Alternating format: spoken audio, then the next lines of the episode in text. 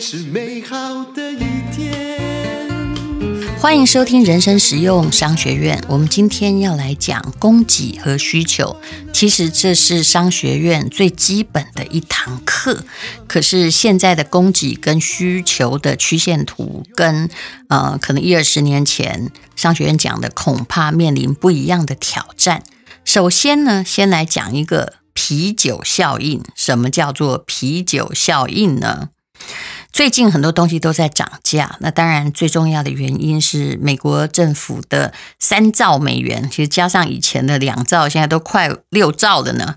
它的财政的刺激的方案哦，那么涨价潮中哦，刚刚我一直听到这个路边有人在讲，什么都涨价了哈，连外卖的呃，比如说你要吃麻油鸡的话，那个价钱虽然一样，但里面的快速也已经减少了。那有一个东西的涨价在最近显得最非比寻常。各位，你很少听到三 C 产品会涨价吧？因为他们的竞争很激烈，那通常就是降价哈。可是呢，在呃二零二一年大概四月的时候，已经十年没有涨过价的。宏基电脑，它的笔电已经调整售价往上涨哦。啊，其实电脑它受到很多东西的打击，比如说 iPad 啊，或者是呃什么，就是笔记型电脑，目前的需求量也已经饱和了。没想到呢，它还调了。五趴到十趴，然后到了五月还有六月，很多学生在家里上课，很多人才发现说没有笔记型电脑还真不行啊！哈，所以呢，一向只跌不涨的消费者的替代选项，很多的产品竟然也涨价了。那除了美国在印钞之外呢？但是它为什么会涨价呢？其实主要是有三个原因哦。第一呢，涨价是诶，非涨价不可。为什么？因为成本旁边的那些啊零组件、原料、芯片哈，呃，已经都一直在上涨了。他们的利润呢，已经快没底线。如果不调涨的话，那就弄一台，就弄出一台的话，那就赔一台啊。这不是做生意的法则啊。那分析这个宏基的成本结构哦。面板占笔电成本的大概是十五趴到二十趴，以笔电的面板来说，这第一季呀，啊，也就是二零二一年第一季大涨了一成到两成。那零组件都涨了，那它也要涨啊。那低润呢，涨了多少？你知道吗？所以我认为我们的钱就是慢慢被偷走，慢慢变薄，这是很可怕的。你千万不要没有意会到哦。那低润涨了六成，也就是本来十块钱，现在变十六块哈，大概就是这个比例哦。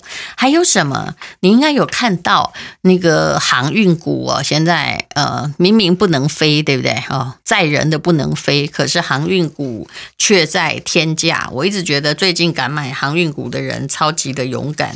大概大家都高兴这一时，但是要跑呢，可能要趁快一点。平常大概只有二三十块的东西，现在都近百元呢。到底发生了什么事？当然就是它需求变高，而且他们本来就是一个呃。寡占市场就只有那几家，所以大家哈，就是如果需要运输的话哦，他并没有什么跟他这个画 plugin 的能力，就是没有办法叫他降价啊，因为现在他们很夯哦。好，那么所有，所以第一个要件就是上游的原料真的涨太多了哈，然后呃，第二就是需求嘛，大家。在疫情的中后期，都在家里上课。我相信，搞不好还有人买不到电脑，连学校也需要非常多。什么时候又会开始远距教学还不知道。只要你没有疫苗，没有办法从根本解决。事实上，啊，大家都乖乖的，这个在家里啊，开放没多久，可能。又有一个小群聚出现的话，那又要被关起来。那通路的笔记型电脑的库存哦，早一点买的也挺聪明了，也已经接近零了。所以啊，这个就是他们如果要继续制造，就一定要涨价哦。可是这个涨价蛮危险的，因为通常三 C 是不涨价的。有人说科技业正在面临一场叫做啤酒效应的冲击。什么叫做啤酒效应呢？其实。我们呃，在商学院读的时候，这个叫做长鞭效应，也就是，嗯，就一条鞭子嘛。如果呃你有时候力道过猛的话，你可能会制造为了因应一时的需求，制造太多的存货。那么我们今天讲的啤酒效应，大家比较能懂，也就是哦，这供应链的。环节哈，对于需求过度乐观，然后呢，可能下游传来资讯失真，然后出现超额下单的状况。我来举一个简单的例子好了，以前出版界有一本书很畅销，哇，到处都买不到货，因为它掀起了很大新闻事件。结果呢，呃，因为大家都拼了命叫货，如果它很夯，今天我需要三本，我是不是最好叫个十本？好了，那可是话题会成为过去啊。结果这本书呢，呃，出版社后来真正卖掉的是八万本。结果他们印了多少本？开开心心印了十五万本，然后有七万本呢，那就只能烧掉啊，没有人要买，对不对？而且话题很可怕的就是话题过了，大家也就不重视它，或者书本来也可以啊，你借我看，我借你看呐，所以就是。常常呢，啊，就是人家呢，消费者只要一个单位产品，可是中间的供应商呢，就下了三个单位，然后生产商更乐观，他为了怕缺货，他这个重复的对的很多的供应商哦，就一直在乐观的想他们的需求量哦，所以呢，就生产过剩，库存过多啊啊，产品也可能遭到迭代啊啊。所以呢，价格崩跌，这是非常多三 C 产品所出现的现象。所以，嗯，大家应该要很努力排队去买苹果的新的手机嘛。啊，你也发现它是绝对不太可能越来越上涨，它是越来越跌价的。当然，有些人会认为我先用到，我就先赢，好炫哦，哈，就这样。好，那么。供给跟需求到底是怎么样一回事呢？啊，供给跟需求，我们应该要好好的来学一学，到底怎么学供给和需求？到底是啊，有一个问题被大家争论了很多，到底是需求带动供给，还是供给带动需求？可能都有。不过我倒是比较害怕创业者他们对于他们的。呃，需求跟供给太乐观了。我常常有朋友，他觉得，哦，我的 idea 很好啊，哈，这个东西呀，哈，假设他找到了某一种食品，那他呢，对人类有什么益处，又可能将来可以治癌症呢，他就好高兴，然后要来生产。我就跟他说，可是大家对于这个产品并没有认知啊。他说没有问题，没有问题，我一定可以这个。意思就是说，我只要有供给哈，我就可以做教育训练，然后就可以拉动大家对于这个产品的需求量。其实哦，大家常常是太高估了自己教育训练的可能。什么叫做前浪死在沙滩上呢？其实不是指旧的被淘汰，有些时候是指你太超前，大家没有这个需求，你就被淘汰了。那么，我们来学习一下经济学上面的需求曲线跟供给曲线。好了，人生实用商学院因为没有图表嘛，没有 YouTube，所以供给跟需求的线，拜托大家去 Google 一下找就好了。那我现在问你这个问题哦：假设啊，奶油的价格上升了，那呃，奶油吐司啊，假设这个奶油吐司里面用了很多奶油。的这个数量，就是卖掉的数量，是会上升还是下降呢？第一，上升；第二，下降；第三，不确定。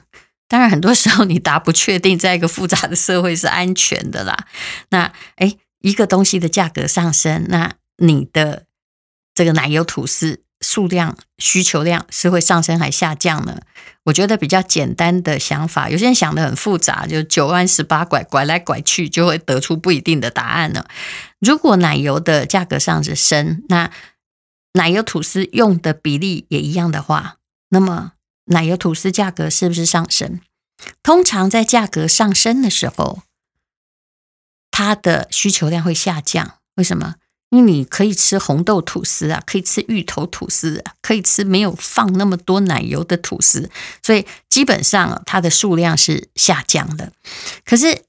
我为什么今天要讲需求曲线呢？因为我自己有个小电商，我发现有一些厂商，他大概是土法炼钢吧，啊，他也没有念过商学院，所以他连需求跟供给他都算不清楚。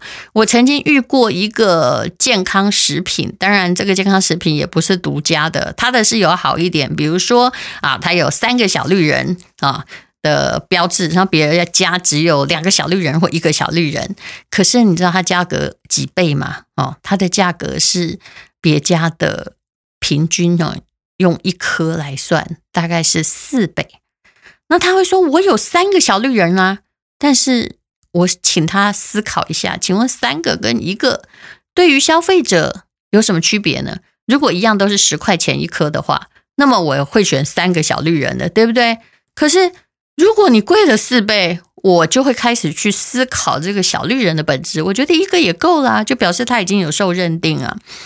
但是这家厂商呢，他坚持他的比较好啊，三个就要卖四倍的价钱，所以呢，他的需求量不管他花多少钱在推动他的。就是希望大家提高对它的需求量，可是事实上都没有任何的进步。那我这样解释，是不是大家对于供给需求比较清楚？他们啊、如果那个奶油的价格增加，那么奶油吐司价格也增加的话，大家可以找到替代品，对它的需求就会减少啊。那么我再问你一个问题哦，嗯、也就是如果大家都变穷了。收入下降，那么市场上脚踏车的价格会上升还是下降？你现在应该会回答不一定。为什么？你知道？因为现在不需要买脚踏车，现在你骑 U bike 就可以了。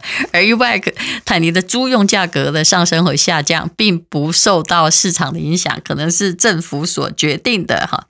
那么。很多人呢都会选这个很难说了，因为这个只要选很难说就会比较安全一点哈。那呃，其实到底是怎么样呢？其实这个东西哈，的确是因为人们的收入如果减少，对自行车的需求可能嗯就买不起，对不对？那自行车的下价格就会因为这样子，诶，你买不起，我就只好降价促销嘛。可是当自行车的价格下降的时候，又会增加对于自行车的需求，所以呢，哎，需求的增加呢，哈，因为大家如果没有办法开车，可能改骑自行车，哈，假设世界上没有 U bike 或者是摩拜这一类脚踏车的话，那就会再拉高他们的价格，所以呃，自行车的价格，哈。呃，到底是上升还是下降哦？真的是非常非常的难说。那所以呢，啊、有些时候我们要了解供给和需求。当然，有些时候价格并不是你可以决定的。比如说疫情好了，政府是不是已经明文规定说，如果是趁着疫情，然后莫名其妙的在提高东西的价格，想要卖的话，哎呦，你会受刑罚哦。所以，如果按照自由市场，很多东西，比如米，它可能涨价，或者是呃卫生纸，它也可能趁机涨价。但是，因为大家都需要嘛，但是它不能涨，就会有别的原因。